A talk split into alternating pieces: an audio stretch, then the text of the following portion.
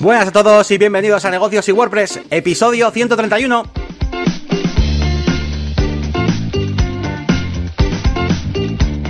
Muy buenas a todos, ¿qué tal estáis? Bienvenidos una vez más a Negocios y WordPress. Eh, os doy la bienvenida a todos los que estáis en, el directo y por supuesto también, que luego si no Elías me echa la bronca, a, por supuesto a todos los que nos oís en este podcast que ya llevamos 131 episodios, que no es poco. Y nada, aquí estamos a día 23 de diciembre ya, en vísperas de Nochebuena, por eso lo hemos hecho esta vez en, miércoles. Y, nada, vamos a tratar hoy un tema súper interesante porque vamos a dar respuesta pues a, preguntas, a situaciones un poquito incómodas que, a veces nos, o difíciles también, que a veces nos, nos, ponen encima a los clientes. Y, y, nada, pues vamos a empezar como siempre, pues saludando aquí al compi, a Elías, ¿qué tal? ¿Cómo estás? Bien, ya veis, justo creo que ha entrado mi mujer en directo a traerme la merienda. Así que saludos de ella también, de Nelly, que la habréis visto en el atuendo de teletrabajo que es llamado pijama. Bueno, semana normalita. Esta, mm, trabajo normal, no tengo grandes reflexiones de estas filosóficas, pero bueno, alguna cosa os voy a comentar hoy, ¿eh? Y que ha vuelto el verano aquí en Bilbao, no entiendo yo nada, macho. Pues sí, sí, estamos aquí un poco tiempos locos, aunque para lo que salimos a la calle, pues tampoco te creas tú que, que lo vamos a aprovechar mucho. Así que nada, venga, vamos a empezar con las novedades de esta semana. Y, mm, bueno, pues eh, os traigo un pequeño vídeo, os voy a enseñar por aquí. Bueno, he subido a la, a la máquina de branding un vídeo acerca de la personalización del panel de cliente, cosas que, que, tratamos un poquito por encima en aquel episodio del podcast de, de la checklist de desarrollo, no sé si lo recordáis, eh, donde hablábamos un poquito, pues una de las cosas que hacemos pues muchas veces al final de, de los proyectos es preparar este panel de control del cliente. Y aquí eh, he hecho un mix, ¿vale? Iba a hacer varios vídeos, pero al final he dicho, hago un mix, que total es un vídeo de 44 minutos, que en mi línea mm, eso no significa que sea muy largo, así que eh, he hecho un mix y lo que hacemos en este, en este vídeo, pues básicamente es, primero, pues crear un rol para el cliente, después eh, gestionar qué permisos tiene ese cliente, incluso creamos uno adicional, em, porque, por ejemplo, eh, yo qué sé, bueno, es un poco rollo de explicar ahora, pero básicamente para el panel de opciones que le ponemos al cliente, eso normalmente se gestiona solamente para los que tengan la opción de Manage, manage Options, ¿vale? Que ese permiso. Entonces yo lo que hago para jugar con mi propio permiso es creo un permiso llamado datos negocio y se lo asigno al cliente. Bueno, un poquito para que veáis cómo funcionan los permisos de WordPress, nada más, ¿eh? Con el sí, Express Capability, súper bien. Y después lo que hacemos es configurar un poquito, pues qué menú va a aparecer con el plugin de Admin menú editor.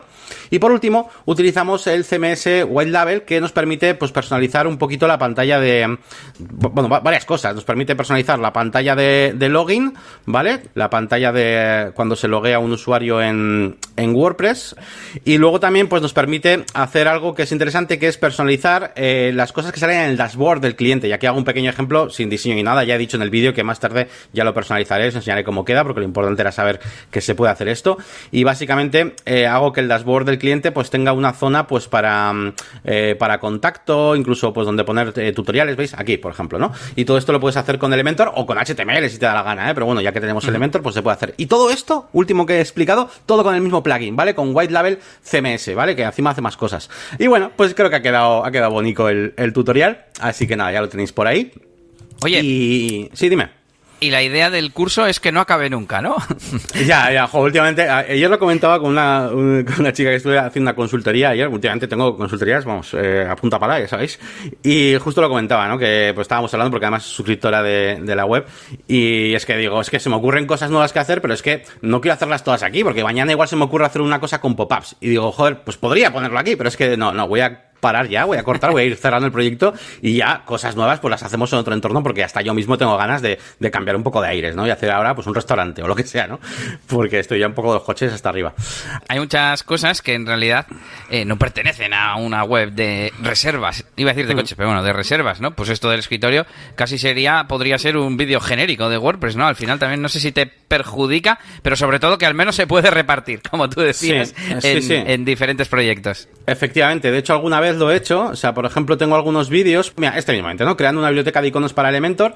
Eh, bueno, tengo, tengo algunos otros que son vídeos que seguramente reutilizaré para, para otros vídeos, ¿vale? O sea, o, creando eh, el panel de opciones también, por ejemplo, que, que me hago. y, y, en el propio vídeo también suelo decir, o sea, estamos haciendo este proyecto de lujo, pero este vídeo seguramente lo podéis encontrar en otros, en otros cursos, ¿no? Porque son vídeos que al final que se pueden compartir y los meteré también en otros, en otros cursos, ¿no? Porque ya sabéis que en la web tengo este apartado de cursos y proyectos donde lo que hago es organizar todos estos vídeos en, en esta especie de cursos para que la gente los encuentre luego más rápido y tal. Así que, mm, así que nada. Y, y, poco más, realmente en cuanto a novedades, es que todo lo demás ha sido curro y curro y curro, tanto de la agencia como de consultorías. Y luego pues tengo una herramienta, que no se me olvide que hoy tengo herramienta, ¿vale? Así que luego, luego os lo comento.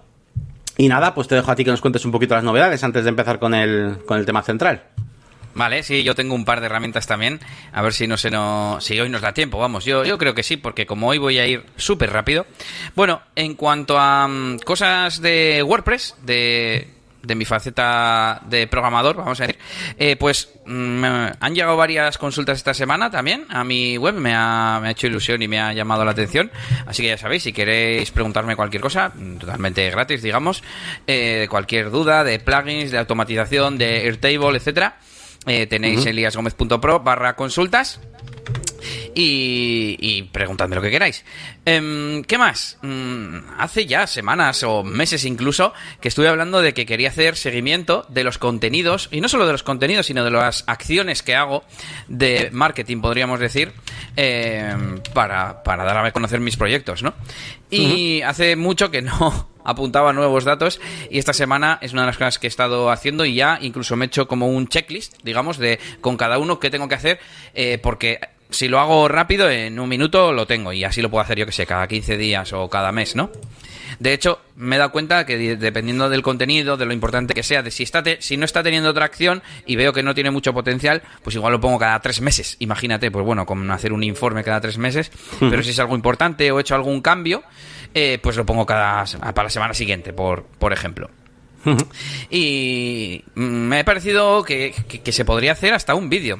Tengo ganas de, de enseñártelo a ti, Yannick, pero al final mm, me imagino que habrá alguna herramienta, ya lo he dicho más veces, pero tengo en un panel súper sencillo, más o menos, en Airtable, eh, las métricas respecto a visitas, CTR, posicionamiento en buscadores, eh, un montón de cosas en las que súper fácil puedo ver el histórico. Si he ido perdiendo posiciones, ganando posiciones, si el, el CTR global de, ese, de esa acción, tanto en el CTR de las búsquedas, si el CTR de, o la, el ratio de conversión de otros objetivos, como me han hecho consultas, como decíamos, yo igual, un un, artículo de RGPD, de los que tengo, es simplemente para que alguien lo encuentre y me pregunte cosas y al final a través de esa consulta yo le, pueda llegar a vender eh, uno de mis servicios, ¿no?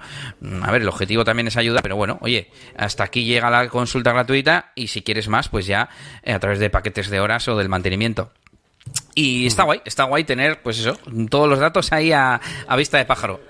Me gustaría saber más de Data Studio, de cosas de estas, pero bueno, poco a poco porque no da la vida. Oye, pues hazte, hazte un vídeo. Yo ya estoy cansado eh, de ver, eh, pues eso, vídeos de, de, yo qué sé, desde Keyword Research hasta otras cosas, ¿no? De métricas y tal, en Excel, en Excel y ahí todo chungos y tal. Y estaría bien, pues, aprender un poquito, pues, también manejar Airtable, que encima, pues, nos da mucha más eh, versatilidad y poder cruzar datos de, mejor manera y demás, ¿no? Que al final, pues, yo entiendo que normalmente, pues, en un Google Sheets o en, o en Excel, pues, todo el mundo puede acceder y tal. Pero Airtable es que es fácil. Tienes hasta un mini curso de, en trinchera, ¿verdad? Que, hiciste en esa semana web.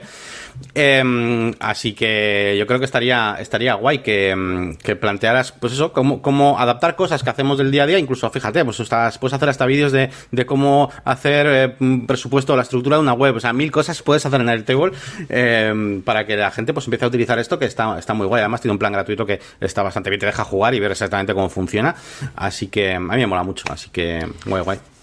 Mira, hoy un colaborador me ha dicho, es que a ver, queda un poco feo que lo diga, pero es que casualidad ha sido, ha sido y me dice, tengo que decir que cuando vi la estructura que montaste para este proyecto, flipé, me pareció la leche, lo bien montado que está y que este proyecto esté facturando lo que está facturando y teniendo el alcance que tiene, simplemente, eh, pues eso, con un Airtable y unas automatizaciones en Integromat y tal. Em, y, es que es así, yo le decía, bueno, pues no sé, solo he aplicado mi sentido común a la hora de, de estructurar la información Pero claro, es que está claro que eh, mi defecto algunas veces en algunos ámbitos, que es el ser muy cuadriculado, en este, en este aspecto de la vida, en el profesional e informático, me viene de lujo, ¿no? Y claro, lo que para mí es obvio y evidente, para muchos quizás, ¿no? Y muchas veces mm, me da como síndrome del impostor, voy a utilizar esa expresión, eh, a la hora de hacer charlas, dar cursos. Hay gente que me dice, haz un curso de Airtable hoy me he encontrado con la web de un tío que es consultor de Airtable. Y es en plan, pues yo podría serlo perfectamente, ¿no? Y, hay veces que hay que quitarnos estos miedos, chicos, gente. Eh, y, bueno, si hay gente que te está diciendo que, que, destacas en algo y, pues tú, puedes reconocer que es cierto o que se te da bien, vamos a decir, pues ¿por qué no convertirlo, ya no te digo en una vía de ingresos, pero yo qué sé, pues hacer un blog, hacer unos vídeos de YouTube, nunca, nunca se sabe dónde te va a llevar eso. Yo ahora, por ejemplo, eh, con clientes, pues mola decirle Mira, el otro día tuve un, un, networking con un chico de sin oficina y poder decirle, no, es que mira, soy experto de producto de Google y me llevan a California por, por ayudar en los foros y no sé qué. Pues oye, cuenta, ¿no? Y se nota que sabes y que te implicas y también demuestra valores, valores personales. Pero bueno, que me estoy, me estoy alargando un poco y que lo pensaré, que sí, que Airtable mola mucho y a ver si me hago unos vídeos. Eh, y por último, y relacionado con WordPress y con una mini reflexión, es que en uno de los eh, clientes eh, me, dijo, oye, podemos hacer que mm, en la página de gracias del formulario de Gravity Forms ponga muchas gracias por tu mensaje, te enviaremos una, una confirmación a y que aparezca en la dirección de correo electrónico en plan a pepito arroba gmail.com y pues esto cómo se puede hacer y pues nada pensé muy fácil. En, a la hora de enviar a una página al enviar el formulario tú puedes elegir que lleve parámetros y pasárselos por parámetros de URL entonces pues pones email igual a el valor del email. Y entonces ya en la URL pone barra gracias eh, barra interrogación email igual el valor del email. Y eso lo que hice fue recogerlo eh, bueno recogerlo ni, ni siquiera recogerlo. Eh, hice un shortcode y puse email confirmación en el shortcode. Y la función del shortcode lo único que hace es return get email. Que get coge los parámetros de la URL. Y ya está. Y, pensé, me hizo pensar, que aquí está la reflexión, que muchas veces, simplemente conociendo, mm, teniendo conocimientos básicos, en el sentido de que esto tampoco es saber aquí hacer una inteligencia artificial, pero sabiendo que Gravity Forms tiene esa opción, sabiendo lo que son los parámetros de URL y que se pueden recoger eh, de la variable get. Y, sabiendo hacer un shortcode que, que, en esencia es una tontería, pero bueno, de nuevo, pues hay que conocer esa tontería, ¿no? Tardé dos minutos en hacer eso, que bueno, me pareció como guay, ¿no? Como un truqui, un truquillo, tampoco nada del otro mundo. Pero eso, eh, por un lado, contaros el cómo se puede hacer y por otro, esa reflexión de lo importante que es saber un poquito de todo, ¿no? un poquito de aquí, un poquito de allá y que muchas veces hay cosas que se solucionan con una, con una solución, valga la redundancia, muy sencilla, ¿no? Pero bueno, eh, hay que conocer de todo. Sí, sí, además eh, ese tipo de, de, truquis, ¿no? De trucos, pues eh, claro, está muy bien conocer, pues eso, en qué se fundamenta, no, eh, no hacer, imagínate que haces un tutorial, pues tutorial de cómo en Gravity Forms pasar un email, no, es que es para, a ver, que sí, para que te encuentren o lo que sea puede estar muy bien ese vídeo que te, puedas hacer, ¿no? Pero al final, para el usuario, eh, tiene mucho más valor que enseñes cómo funciona esto de las URLs en general. Igual que si yo en un, en un vídeo explico lo que son los custom post type y qué parámetros tienen todos los custom post type y después utiliza el plugin que te dé la gana. Si todos van a tener la opción de que si has archive, que si no sé qué. O sea, eh, ¿entiendes? ¿No? Entonces, eh, es mucho más importante, realmente tiene mucho más valor eso que, que lo otro, ¿no? Aunque evidentemente, pues eh, a la hora de captar, ¿no? Pues la gente busca mucho por tengo el Gravity Forms, quiero hacer no sé qué, tal. Entonces, pero bueno, que, es, que estaría bien saber un poco eso, cosas un poco más en general.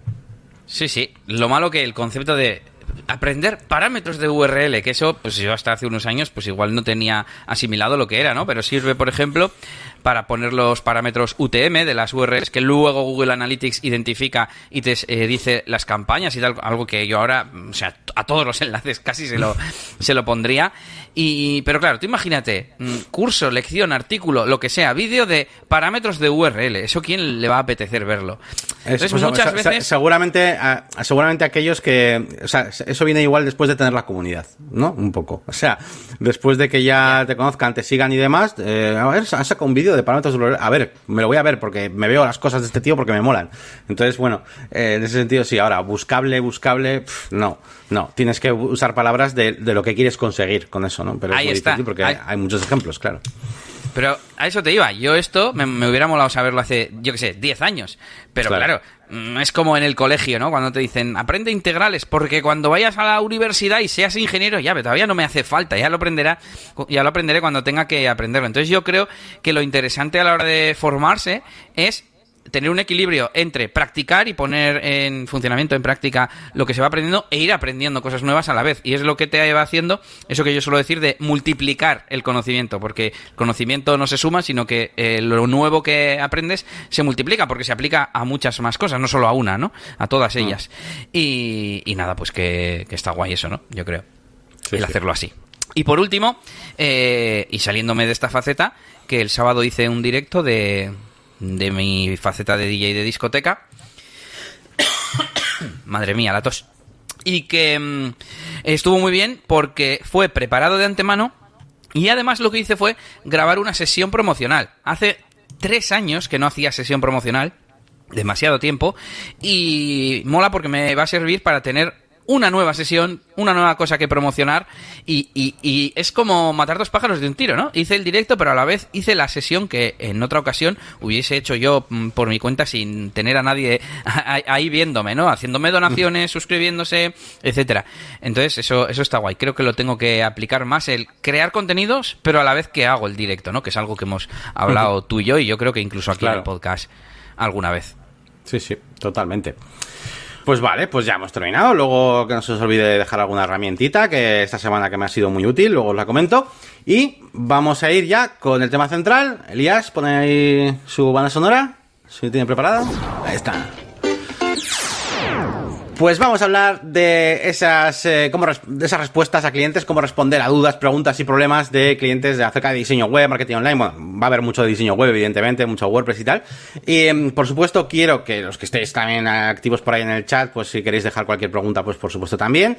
Y, mm, pero bueno, primero, entre las que hemos ido recopilando y tal, de un lado y de otro, y también algunas nuestras, pues iremos repasando un poco las que, las que tenemos nosotros por aquí apuntadas, ¿vale? Así que, ¿cómo va a funcionar esto? Pues a ver, básicamente voy a plantear una pregunta, ¿vale? Que suelen hacer los clientes y después vamos a desa- desarrollar un poco la respuesta. Vamos a dar respuestas, ¿vale? No os preocupéis, vamos a dar la respuesta textual si hace falta. Pero eh, sí que va a haber un poco de, de, de metajuego aquí, ¿vale? Vamos a hablar ahí un poco, pues, eh, de qué cosas hay que tener en cuenta antes de responder, ¿vale? Porque hay cosas que, tienen múltiples respuestas dependiendo de, de cómo manejes tú el negocio, ¿no? Así que... Eh, nada, vamos con ello. Eso sí, antes, antes de empezar, os diré que una cosa muy importante de todo lo que vamos a decir hoy, sobre todo, es que cuando os hagan cualquier pregunta, eh, lo principal es pensar, evidentemente, que no hay nada malintencionado detrás, ¿vale? Que simplemente, pues, es eh, parte del desconocimiento muchas veces. Y es muy importante ponerse en la piel del cliente y entender por qué está haciendo esa pregunta, ¿vale? Porque normalmente eh, suele ser falta de información, ¿vale? Así que mm, vamos a hacer ese ejercicio siempre que podamos y vamos con las preguntas. Venga, tenemos unas cuantas, ¿eh? La verdad. Así que, bueno, a ver si nos da tiempo a, a verlas un poquito todas. Em, venga, voy a empezar yo con la primera. Eh, voy a ver, ver la primera que es ¿cuánto cuesta una página web? ¿Vale? Uy. Una pregunta que, eh, pues sí que es verdad que nos, es, es muy fácil que nos la hagan, pero no es tan sencillo responder, ¿no? Em, así que bueno, si quieres, eh, no sé si quieres empezar tú respondiendo o explico yo un poco. ¿Cómo quieres hacer? Venga, ¿Cómo hago va? yo una pequeña intro desde mi punto de vista. Venga. Y. mm, es que esta pregunta no tiene respuesta. O no sé cómo decirlo, ¿no? Estaba pensando que cuando teníamos el estudio, eh, a esta pregunta respondíamos con un proceso de toma de requisitos, para luego hacer un documento elaborado de presupuesto, etcétera, etcétera. Pero yo casi diría eh, que el primer paso es decirle, mm, preguntarle en qué punto está él de su proyecto, digamos. O sea, mm, porque mm, yo diría que el 80% de los proyectos eh, a los que dábamos presupuesto aunque luego salieran y hiciéramos la página web incluso, en ese momento no necesitaban un presupuesto como tal, en el sentido de un documento descriptivo de todo lo que se va a hacer, etcétera. Y lo que necesitan es un precio orientativo. Entonces, mm, yo creo que lo que habría que preguntar es, ¿qué necesitas saber más o menos dependiendo del tipo de web que yo suelo hacer? ¿Qué precio medio suelo tener? ¿O ya tienes todos los requisitos? eh, ¿Has pensado, has tenido brainstorming, has tenido reuniones con tu equipo, digamos, y ya sabes lo que quieres? Porque entonces si te hago un presupuesto, ya si ya tienes un briefing de tres páginas, entonces yo te hago un presupuesto de tres o de seis páginas donde se describa cómo lo voy a hacer y cuánto cuesta.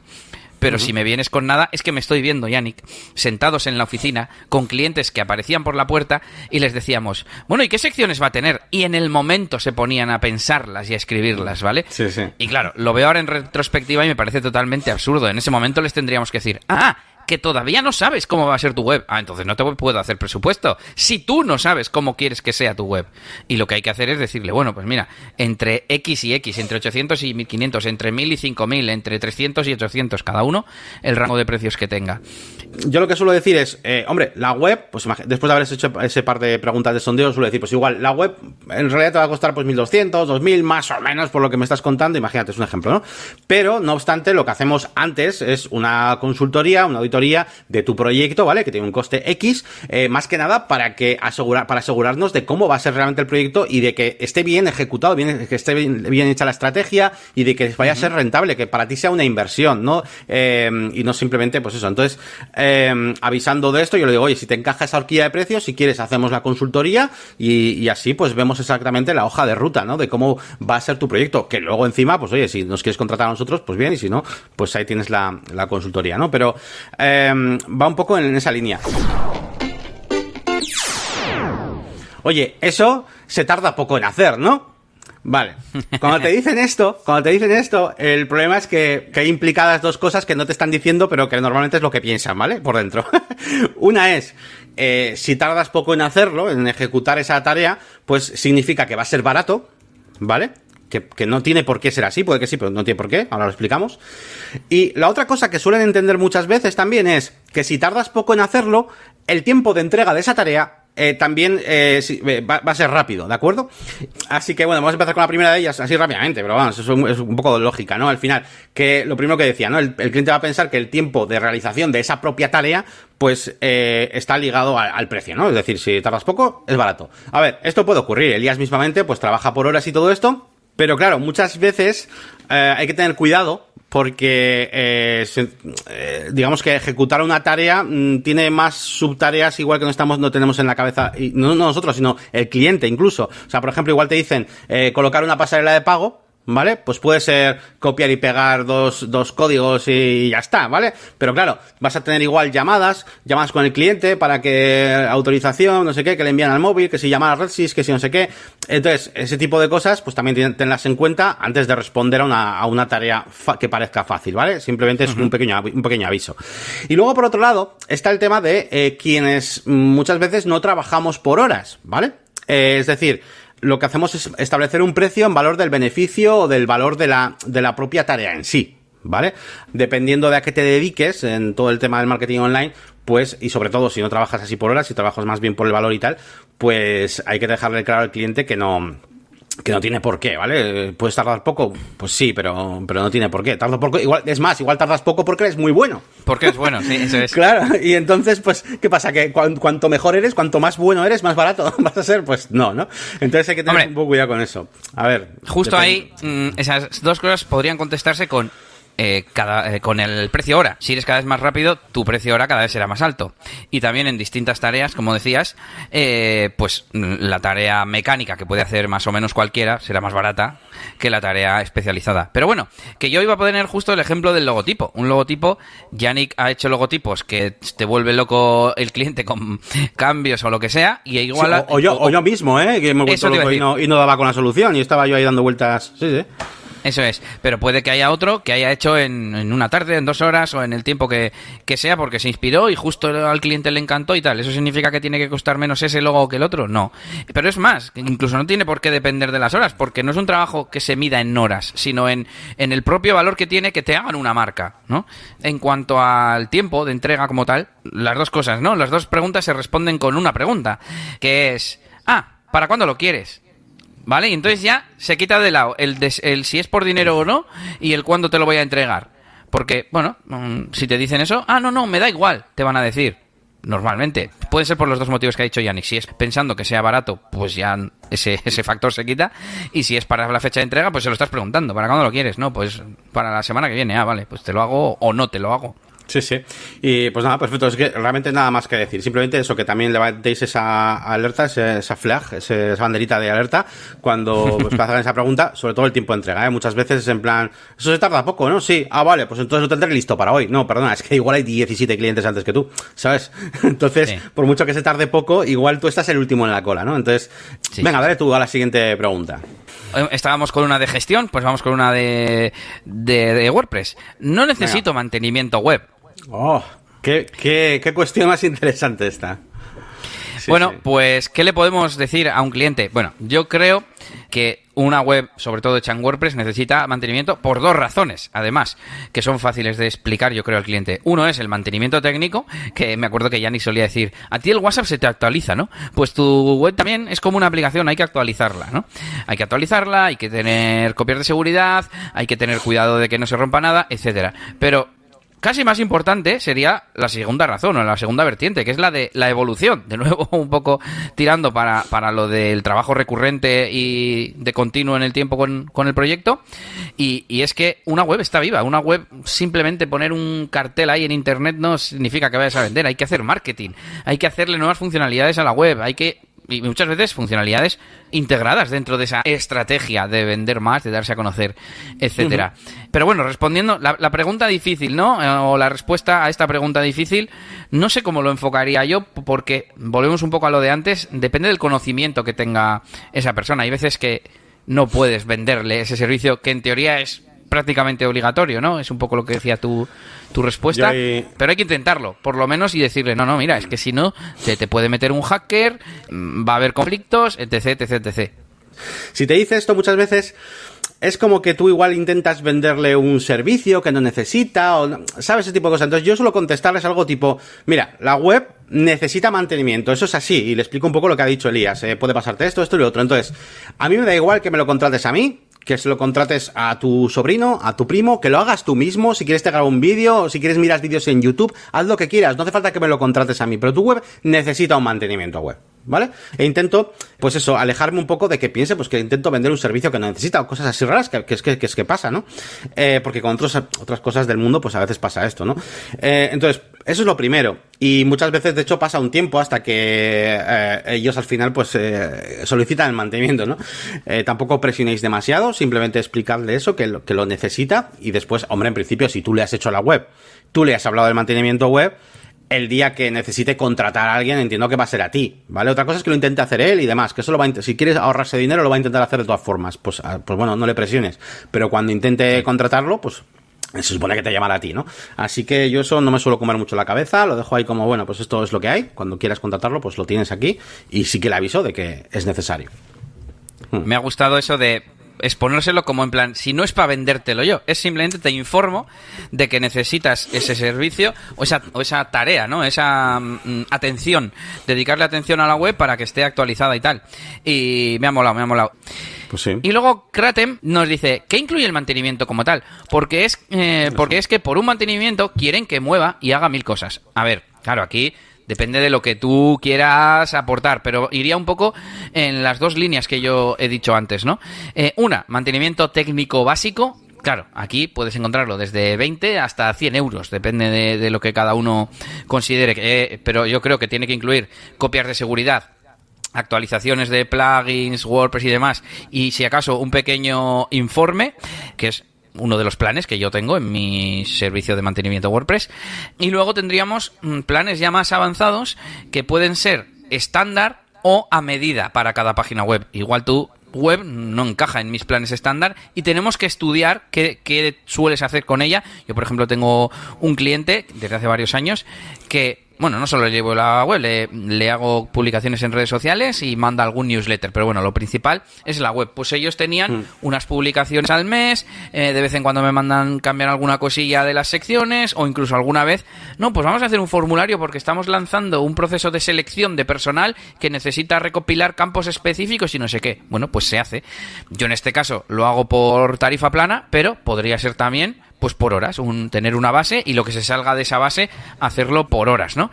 Eh, claro, es que me parece que es lo único que hay, o sea, una base que es lo que lleva siempre una web y luego ya depende de cada web. Eso es, eso es, poco, pues eh, prácticamente perfecto y es que me han pasado todo tipo de casos. A mí, para mí lo más importante es que la parte de mantenimiento sea lo que realmente es recurrente, obviamente, y que siempre sea el mismo trabajo, ¿vale? Y bueno, yo he pasado por todo tipo de modelos, ¿vale? De mantenimiento web, de planes que incluyan lo que, hasta, de todo, ¿vale? Hasta diseño. Pero mm, cuando tú, por ejemplo, haces planes de mantenimiento web que no solo incluye la actualización y todo eso, sino que incluye, por ejemplo, eh, horas o lo que sea, al final entras en una dinámica un poco rara, porque hay meses que te piden muy poco y te sientes como que estás cobrándole, o él mismo puede sentir como que le estás cobrando de más para nada. O hay meses que te piden demasiado y entonces tienes que andar ahí con, eh, bueno, te lo hago porque el mes pasado me, pediste poco. Entonces es un poco raro esto y yo, a mí me suele gustar dejar a un lado lo que es el mantenimiento web es mantenimiento, es decir, tareas recurrentes que siempre son igual, o sea, siempre tardas lo mismo y siempre es hacer lo mismo, actualizar, tal. Puedes incluir, ojo, a mí sí me gusta incluir alguna horita, ¿vale? De por si acaso pasa algo, eso está bien. Pero todo lo que sean tareas que te van a pedir, méteme este contenido, méteme este slider, méteme no sé qué, cosas que te van pidiendo, yo lo hago todo por, eh, con un bono de horas, ¿vale? Entonces para mí mantenimiento es nada, mantener recurrente y lo otro es desarrollo, por horas. Estoy de acuerdo con Yannick. Eh, yo los clientes de mantenimiento que tengo y he tenido, al final nunca es regular, regular. Todos los meses no son iguales. Y luego, a ver, tengo que decir que dependiendo del cliente, pues hay gente que lo entiende. Le dices, no, bueno, pues esto te lo hago al, mes que viene, que ya nos hemos pasado de tiempo. Y te dice, ah, vale, pues ningún, ningún problema. O te tengo facturar aparte, como prefieres. No, no, pues factúramelo. No, no pasa nada. Pero claro, muchos clientes no entenderían esto. Venga, vamos a ir más rápido, venga. Eh, pregunta, ¿qué nos pasa? A nosotros, por lo menos a Arias y a mí nos ha pasado. Que nos han dicho, eh, oye, eh, web terminada, ¿vale? Y enseñada al cliente y decir, esto no es, esto no es lo que habíamos hablado. ¿Vale? O esta web no hace lo que habíamos hablado, ¿no? Incluso a veces no de toda la web, sino hablando de alguna función. O falta algo, ¿no? O falta algo, ¿no? Falta algo de... Eh, pero sobre todo el tema que, de... Que lo hablamos. Que lo hablamos, si esto lo hablamos en la reunión, si esto te lo comenté, ¿no? Entonces, bueno, sin más, este tipo de cuestiones que a veces también pueden ocurrir, al final pueden ocurrir tres cosas. Una, que eh, es una función, una cosa que... Eh, sí que estaba en el presupuesto, pero tú no la has hecho, en ese caso supongo que tendrás un motivo para no haberla hecho y tendrás que explicar al cliente eh, por qué eh, no la has realizado, igual por algún problema técnico, una cosa de, estructura de la web que, al final no ha encajado. Pero de todas formas, mi, consejo, en cuanto os pase eso, aunque estéis desarrollando, en ese momento contactad con el cliente y se lo comentáis en el momento, no esperéis al final, porque es mejor, porque eh, luego pueden surgir otras cosas en medio. Claro. Yo, yo lo haría lo más, lo más antes posible.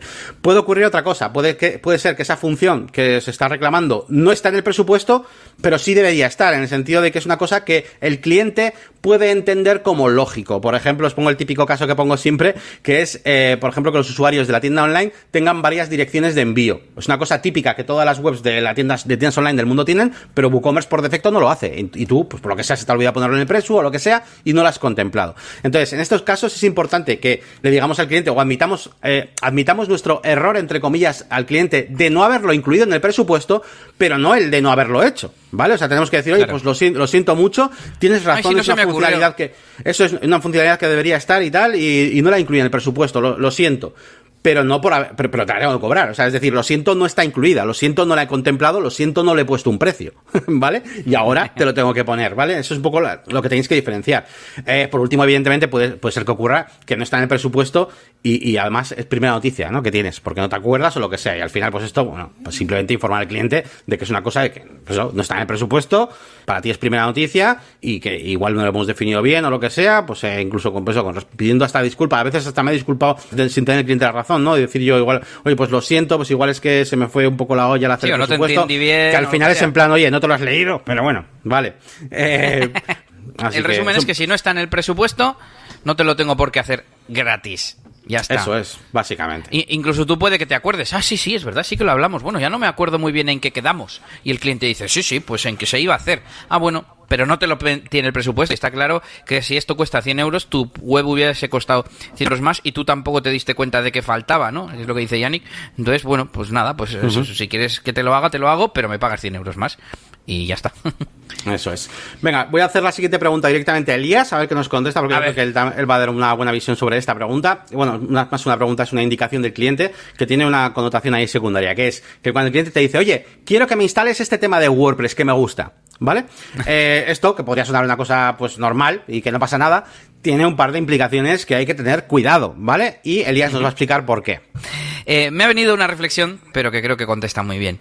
Al llevar ya seis u ocho años eh, con el estudio, llegó un punto en el que eh, empezamos a implantar lo que llamábamos el modelo agencia, ¿no?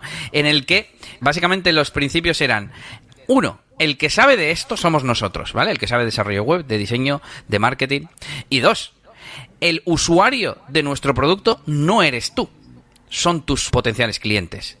Por lo tanto, tú no tienes absolutamente nada que decir en cuanto a cómo va a ser el proyecto, ¿no? Estoy exagerando, evidentemente, tiene mucho que decir, pero al fin y al cabo, los parámetros por los que se tiene que regir ese trabajo es eh, la experiencia del desarrollador diseñador y los requerimientos del propio producto que va a usar el cliente. Si yo te digo que los sliders no se utilizan mucho y la gente no les presta atención, ¿para qué los vamos a poner? Lo suyo es que no se pongan, porque si no te vas a estar gastando el dinero a lo tonto. Entonces, eh, respondiendo a esto, sería tan sencillo como decirle, mm, pero ¿cuáles son tus argumentos para usar ese tema, no? Yo tengo los míos en, en contra o no. Podemos estudiar el tema, pero mm, no tiene mucho sentido, ¿no? Es como ir al, al, taller y decirle, no, esto arréglamelo con esta herramienta. Y es en plan, hombre, el mecánico sabrá, ¿no? ¿Qué herramienta tendrá que utilizar? Y además ya la tendrá. ¿No? Mm, en este mundo en el que se usan muchas veces mm, mismos temas que son personalizables o con temas hijos y demás, ¿no? Hablando de, de temas.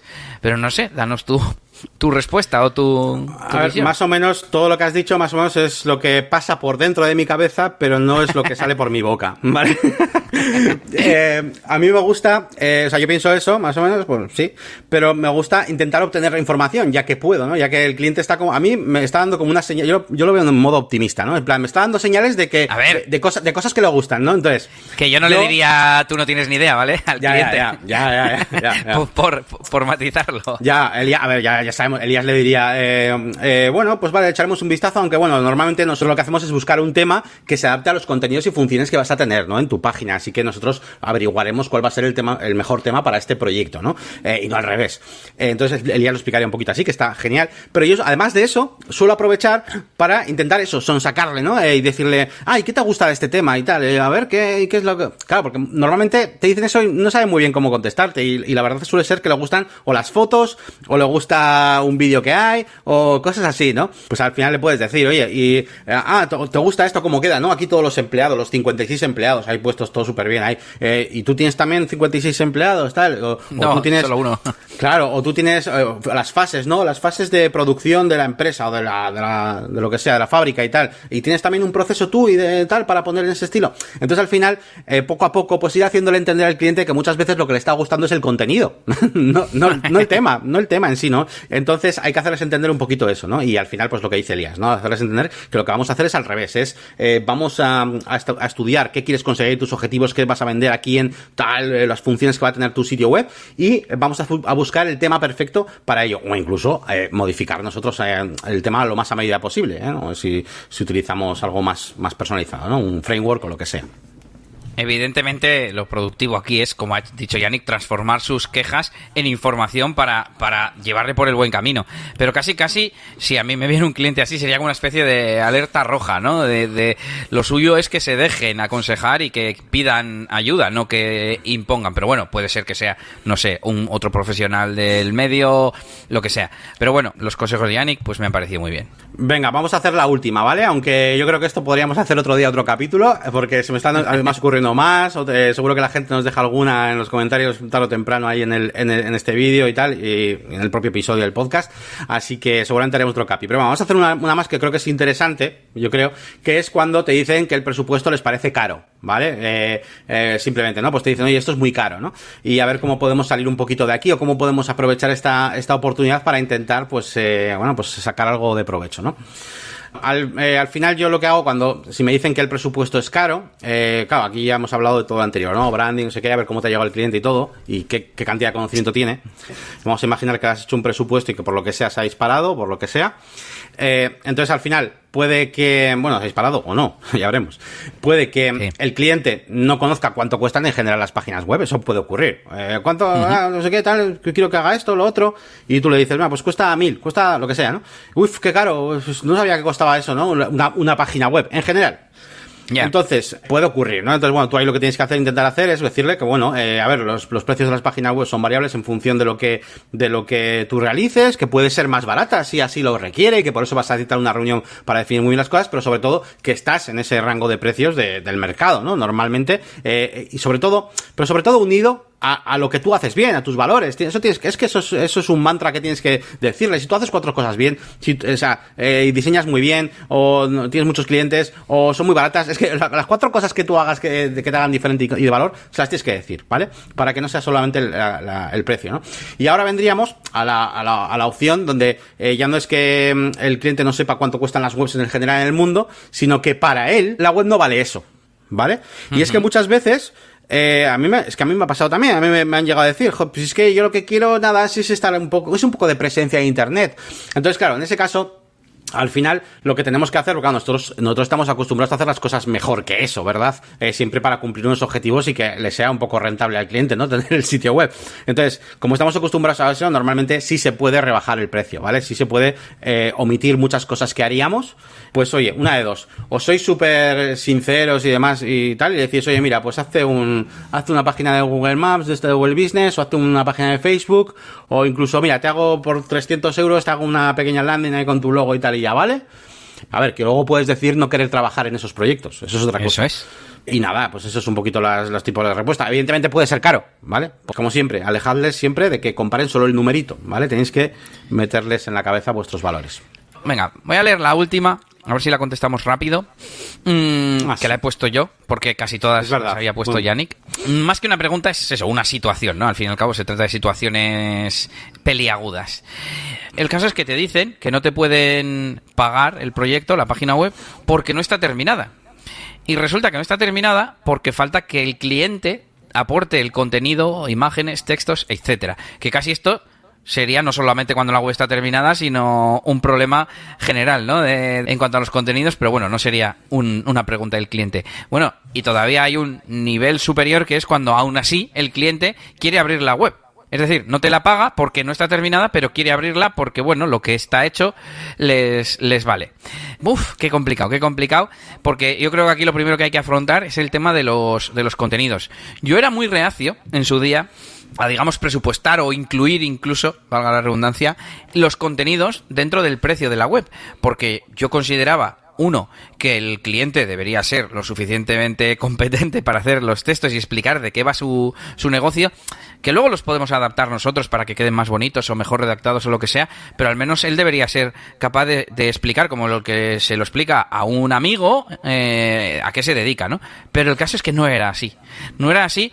Diría que son más los casos, los proyectos en los que hemos tenido problemas ah, para recibir el contenido, retrasos, que falten secciones, que el texto sea muy corto, que esté cogido de Google, de Internet, etcétera, que los que sí te lo pasaban bien. Entonces, casi, casi, este, esta situación, que no es una pregunta, las resolvería eh, dejando muy claro el tema del contenido, casi casi obligaría al cliente a que me lo dé y si no, no empezamos el proyecto, ni te cobro el adelanto ni nada. Y la otra opción es que contrate o que esté incluido dentro de nuestros mm, proyectos, que esté incluido el hecho de la redacción de textos, una, mm, una, entrevista, que vaya tu copywriter, si hace falta te asocias con alguien que se le dé bien escribir, con un periodista, etcétera, que vaya a entrevistar y a sonsacar el contenido de, de la web. Y bueno, es que si esto se soluciona, ya se soluciona todo, pero aún así volvemos un poco al tema de la comunicación, ¿no? Dejarle bien claro al cliente, vamos a suponer que no somos tan extremistas y permitimos que el cliente nos diga, no, te pasaré yo el contenido, vale, de acuerdo.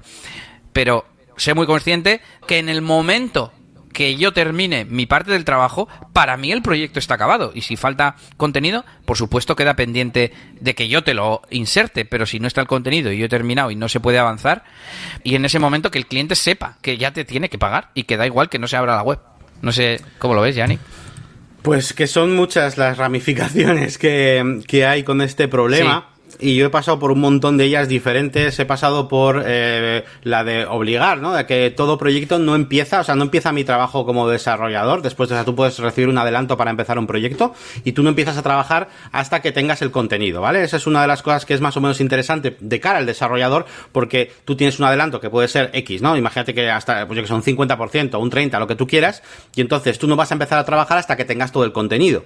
Con lo cual, tú siempre llevas la ventaja eh, económicamente, ¿no? O sea, mi mentalidad ya es de quiero acabar la web, tío. O sea, no es que ya no quiero ni que me pagues, quiero acabar la web, tío. Porque moralmente suelen ser tonterías, suelen ser tonterías que muchas veces no es ni contenido. Muchas veces es eh, que quedemos un día para que, para que me des la cuenta de PayPal, tío, y te ponga la pasarela de una puñetera vez. O sea, son cosas a veces de verdad que dices, pero ¿cómo puede ser posible, no? Que a veces te hacen pensar, oye, igual es que no quiere pagar igual, ¿eh? porque lo que queda es una tontería, ¿no? Entonces, eh, yo, rollo súper proactivo, en plan, oye, mira, te voy a visitar, te hago una entrevista, cojo una grabadora ahí, me da igual, eh, te hago yo los contenidos, lo, lo, que sea, ¿no? Evidentemente, si lo puedes cobrar, pues mejor. Vamos a hacer las herramientas. Bueno, os diré que yo tengo más preguntas en la recámara, sobre todo muchas orientadas a diseño. A mí me han dicho de todo, también he pasado por cosas de diseño, de esto no me encaja, esto no sé qué. Bueno, ese tipo de cosas también les podremos responder un día, ¿eh? Así que nada, como dice Díaz, vamos con las herramientas que esta semana vamos a traer hemos traído herramientas eh, para recomendaros. Y venga, vamos allá, venga, empieza tú, Elías. Empieza tú con tu herramienta. Venga, os voy a decir primero un plugin que además he descubierto hoy, que se llama String Locator. Es un plugin que sirve para buscar cadenas de texto en los plugins y los temas de, WordPress. Bueno, realmente no sé si buscan en algún sitio más, pero lo que mola es que lo hace pues desde el propio WordPress. No necesitas acceso FTP, porque yo cuando he visto el nombre del plugin, o sea, y la descripción, digo, bueno, pero esto yo desde mi Sublime Text le doy a buscar en todo el proyecto y me busca. Pero mmm, muchas veces trabajando mm, con clientes, hay veces que tienes acceso al WordPress, pero no al FTP. Y igual tienes mm, permisos para escribir en esos archivos desde el editor de temas o editor de plugins, mm. pero no sabes dónde buscar esa cadena que hace que no sé qué. Oye, esto no sé qué archivo lo hace, voy a buscar el hook que necesito, no sé qué. Y de hecho, con alguno de los clientes que tengo ahora, eh, me ha pasado algo así, que sí tengo acceso al FTP, pero eh, las cosas que me piden no son de tocar código casi nunca y no lo tenía instalado. Y, dije, me hubiera venido bien este, este plugin, así que os lo. Bueno, para tener en la caja de herramientas, ¿no? String Locator. Muy bien. Pues yo os traigo un plugin también para WordPress, por supuesto, eh, que lo que lo que permite hacer es establecer fechas para los pedidos, ¿vale? Eh, lo que queremos hacer, por ejemplo, con este plugin que os traigo aquí, que es, gratuito, bueno, tiene una versión gratuita en el repositorio oficial, que es Order Delivery Date for WooCommerce, lo que haces es establecer eso, fechas de entrega, una varias las que tú quieras, al propio pedido, para que el cliente, por ejemplo, pues diga, eh, yo quiero el pedido el día 3, o lo quiero no sé qué, y luego, bueno, que sepáis también, como anexo a esto, que existe pues el plugin, digamos, entre comillas, oficial del repositorio de WooCommerce, que es este Order Delivery, que cuesta 129 pavazos al año, eh, por supuesto, supuesto no el plugin, las un año de actualizaciones y básicamente pues hace lo mismo, ¿vale? Eh, está, un poquito mejor integrado y todo eso. Sí, seguro. Eh, pero bueno, pues eh, si queréis, vamos, yo con este podéis ir tirando si, si tenéis esta necesidad, que justo me salió en una consultoría que he tenido y creo que es una cosa muy interesante que me gustaría eso, haber traído aquí. Bueno, pues yo tengo otra herramienta que os voy a compartir rápidamente y se llama Clickbait Remover for YouTube. Es una extensión de Chrome que nos, eh, bueno, es configurable, pero en, esencia lo que hace es quitar las miniaturas y mm, poner un formato de texto a los títulos que sea normal, para quitarte las mayúsculas, estas mayúsculas que pone Romo Alfonso y compañía.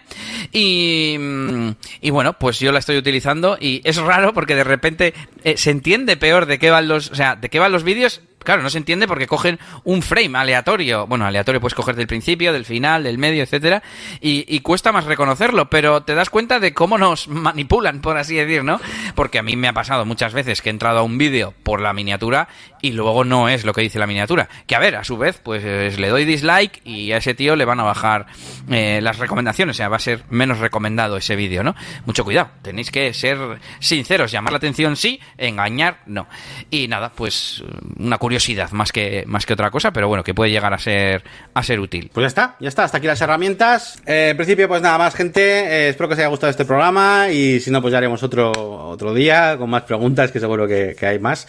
Y, nada, vamos a despedirnos eh, explicando pues siempre pues dónde podéis encontrarnos. evidentemente tenemos la página web oficial de este podcast que es negociosudp.es, donde podéis encontrar todas las semanas el episodio en formato, evidentemente, todo, o sea, el vídeo el podcast, el, transcrito, bueno, el transcrito, un pequeño artículo que hago yo, pues con todas las referencias, los enlaces, las herramientas que hemos utilizado. Podéis visitar, por supuesto, en negocioswp.es, ya lo he dicho, la máquina de branding.com, eliasgomez.pro y pues nada, nuestro canal YouTube, nuestras redes sociales, que últimamente pues vamos dejando por ahí cositas, trocitos de episodios, eh, avances de lo siguiente, bueno, pues eh, ese tipo de cosas. Así que ahí os queremos ver a todos en, todos lados, en todas las redes sociales y en todos los sitios, ¿vale? Y nada, muchísimas gracias eh, por estar ahí, como cada semana, y os deseamos pues unas felices fiestas por supuesto. Que, pues Eso es, que lo paséis bien.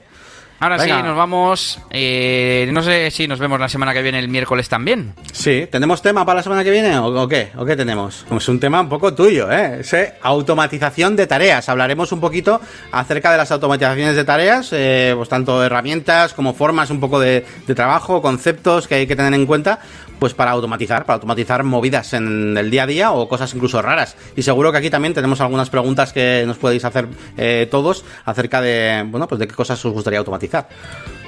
Sí, yo creo que hoy en día ya tengo muchos ejemplos útiles y no el típico de publicar los posts en las redes sociales, que eso lo hace cualquier herramienta y pero bueno, para quien no tiene ni idea de que eso se puede hacer en automático, pues está bien, pero yo creo que puedo deciros muchos casos de uso de distintos tipos de negocio y qué cosas se pueden automatizar. Pues nada, gente, venga, pues lo hacemos el, el día 30 eh, yo creo en principio, que tiene más sentido. Así que nada, venga, un saludo a todos. Agur. No como los de la escalera que van a parar en Navidad.